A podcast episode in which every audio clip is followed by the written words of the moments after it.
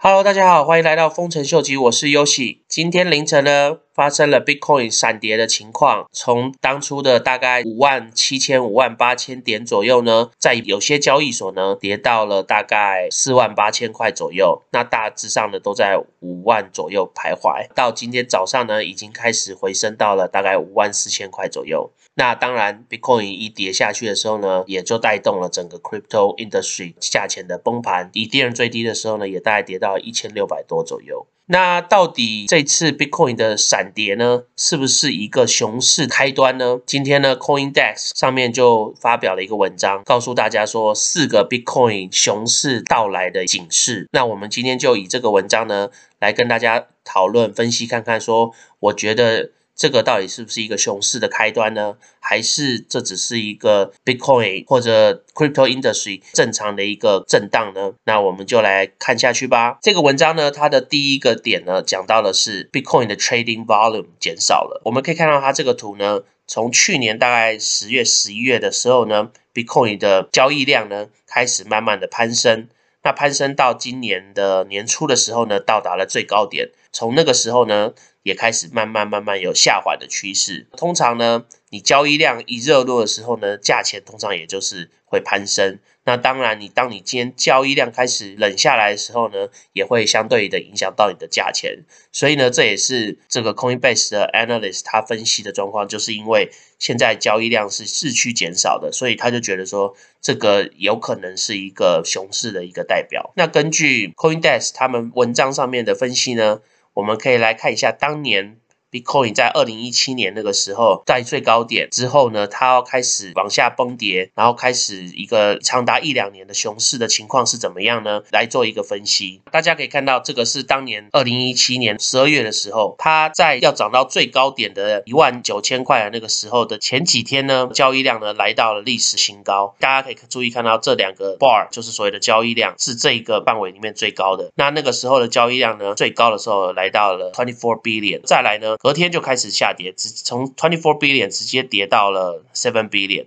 然后呢，即使到了它价钱冲到最高的那一天呢，其实它的交易量也才是 five billion，然后自从那天开始呢，交易量呢大概就是在个位数的几个 billion 左右徘徊，然后呢，价钱就开始一直一直慢慢崩跌了。如果依照这个过往的趋势来看的话，表示说在最高价钱之前，大概我们说几天或一个礼拜。我们可能会看到一个交易量突然冲高很多，冲高以后以后呢，接着紧接着就是价钱来到最高点。然后价钱来到最高点的时候，那个时候它的交易量应该是相对少很多的。像当年它是原本从二十四个 billion 的交易量呢，跌到了大概是 five billion，在价钱就再也没有再升高，然后就一直是下行的趋势了。那我们来看一下今天凌晨发生的情况，来推演的话，是不是跟之前一样呢？我们可以看到，这个是目前 Bitcoin 在 Coin Gecko 上面最高的数字，是大概是五万六千多左右。然后呢，如果它是最高点的话，我们就要往回推，然后看一下之前有没有一个交易量是爆冲的。那其实我我们来看一下。这边就有一个突出的一个 bar，大概是一月初的时候，那个时候有一个超级交易量，到达了大概一百七十八个 B 点，这个应该是历史最高的交易量吧，我估计。接着它隔天就跌了一半，再来呢之后就再也没有回去了，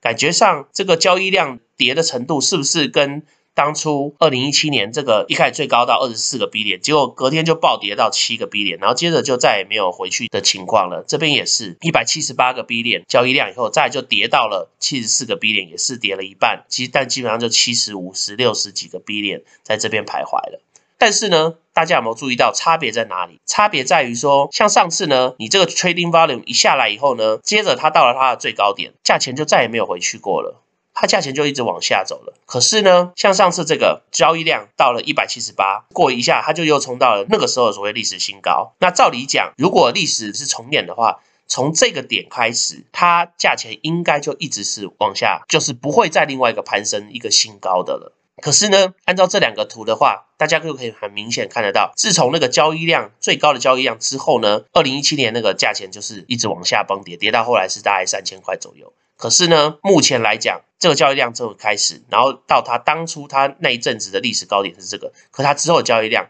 是继续往上攀升的，所以表示呢，其实我们已经经历过那个时候最危险的时候，大概就是其实在一月初的时候，当初一月初这个四万块如果没有冲破的话，我估计当初应该就是一直其实会是往下，二月初的时候，我们冲破了这四万块，也就是因为冲破了四万块，我觉得我们目前呢来到了又是另外一个领域。我觉得我们已经逃脱了之前二零一七年的那个熊市的起端，接下来的趋势是不是一个熊市的起端呢？我们觉得我们要再从这边再去看，说有没有一个超级高的一个交易量一个冲上去的。但是以目前来看的话，并没有说一个超级交易量，就是像刚刚那样一个高的一个往上冲的，像这边平均都还好，都是大概在六七十、七八十左右，并没有一个超过大概一百多的。直到今天。闪跌以后呢，大家交易量进来，因为有些人当然会 panic 嘛什么的，所以呢这个部分呢，我觉得跟之前是有点不一样。但是大家也可以 argue 说，那会不会从说从这边开始就是开始另外一波的情况？我觉得是有可能。可是呢，至少到目前来讲，我们还没有到一个最高的点，因为这个目前还是在上行的趋势。所以呢，如果还在上行的趋势的话，应该是在这个部分。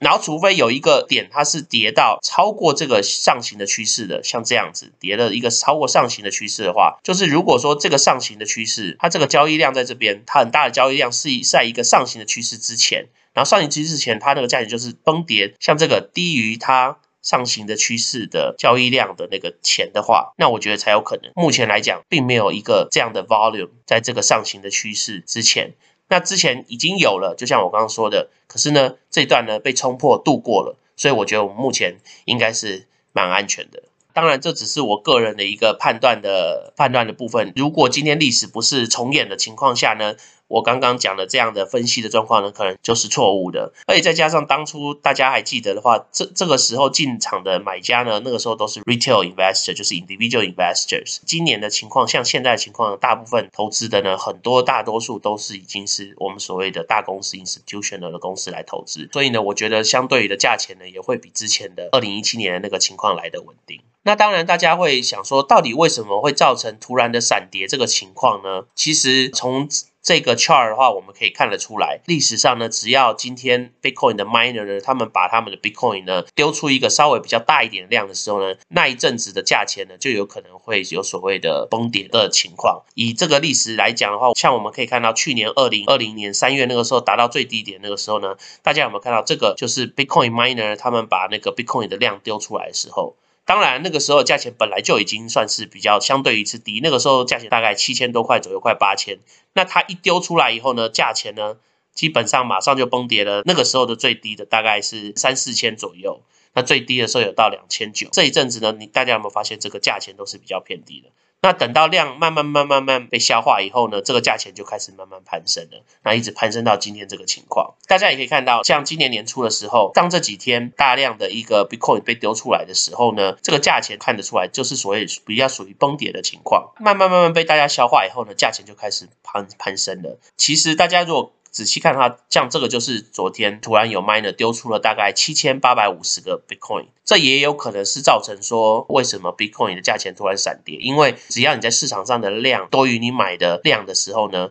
基本上你的价钱都会有崩跌的情况。然后除了从 Bitcoin miner 的角度来看以外呢，我们也可以从 exchange 的 info 来看，说到底是什么样造成这个所谓的崩跌的情况。这个 chart 呢是从美国前三大的一个 exchange 公司叫 Gemini 看到的，这个黑。色的线也是价钱，然后这个红色就是 Bitcoin 被转到他们的交易所的数量。去年二零二零年三月那个时候掉到最低点，那个时候呢，前一天刚好就有大概四万个 Bitcoin 呢被丢到这个交易所，然后呢一丢进来以后呢，价钱就开始崩跌，崩跌到去年的最低点。到最近什么时候？大家有没有看到这条？就是昨天的，有人又把它丢进来这交易所，大概有三万四千多枚的 Bitcoin。一的是准备要卖的，也有可能是要放到 Gemini 他们的 custodian 的 vault 里面，就是我们所谓的他们帮你保管的机制。但是我估计通常的情况应该是拿出来卖的情况比较多。这也就是为什么造成昨天价钱的闪崩。所以呢，在这里呢，基于刚刚前面讲到的历史价钱跟交易量的走向呢，再加上这个突然的大量的 Bitcoin 丢出来呢，我们可以合理判断说，其实这个比较像是一个正常的一个盘整的情况，而且我觉得这个盘整情况是好的，因为就像股票一样，长期的牛市出来的时候，你还是有时候需要正常的盘整，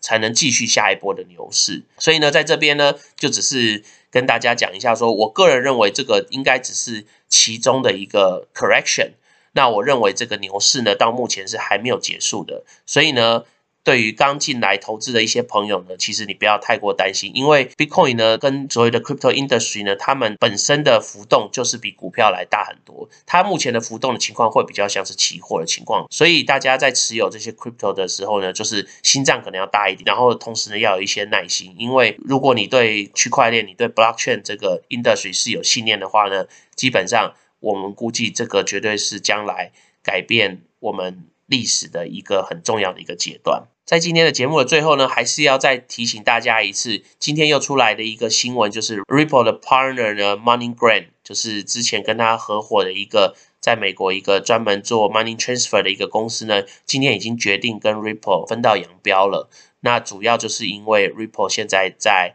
被 SEC 的提诉讼的情况下，那 MoneyGram 觉得不胜诉的几率很低，所以呢，他们今天已经正式的跟 Ripple 解约了。那从这个部分看得出来的话它的前景呢是非常的不看好。也再一次提醒手上持有 Ripple 的朋友呢，可能你也要考虑要不要转换跑道一下，因为以 Ripple 这个 project，我个人也不是很看好。那今天就先跟大家聊到这喽。如果喜欢我 content 的朋友呢，麻烦帮我按赞、订阅、分享、开启你的小铃铛。那如果对我的 content 有任何 comment 的朋友呢，请麻烦帮我在下面留言哦。那我们就下次再见喽，拜拜。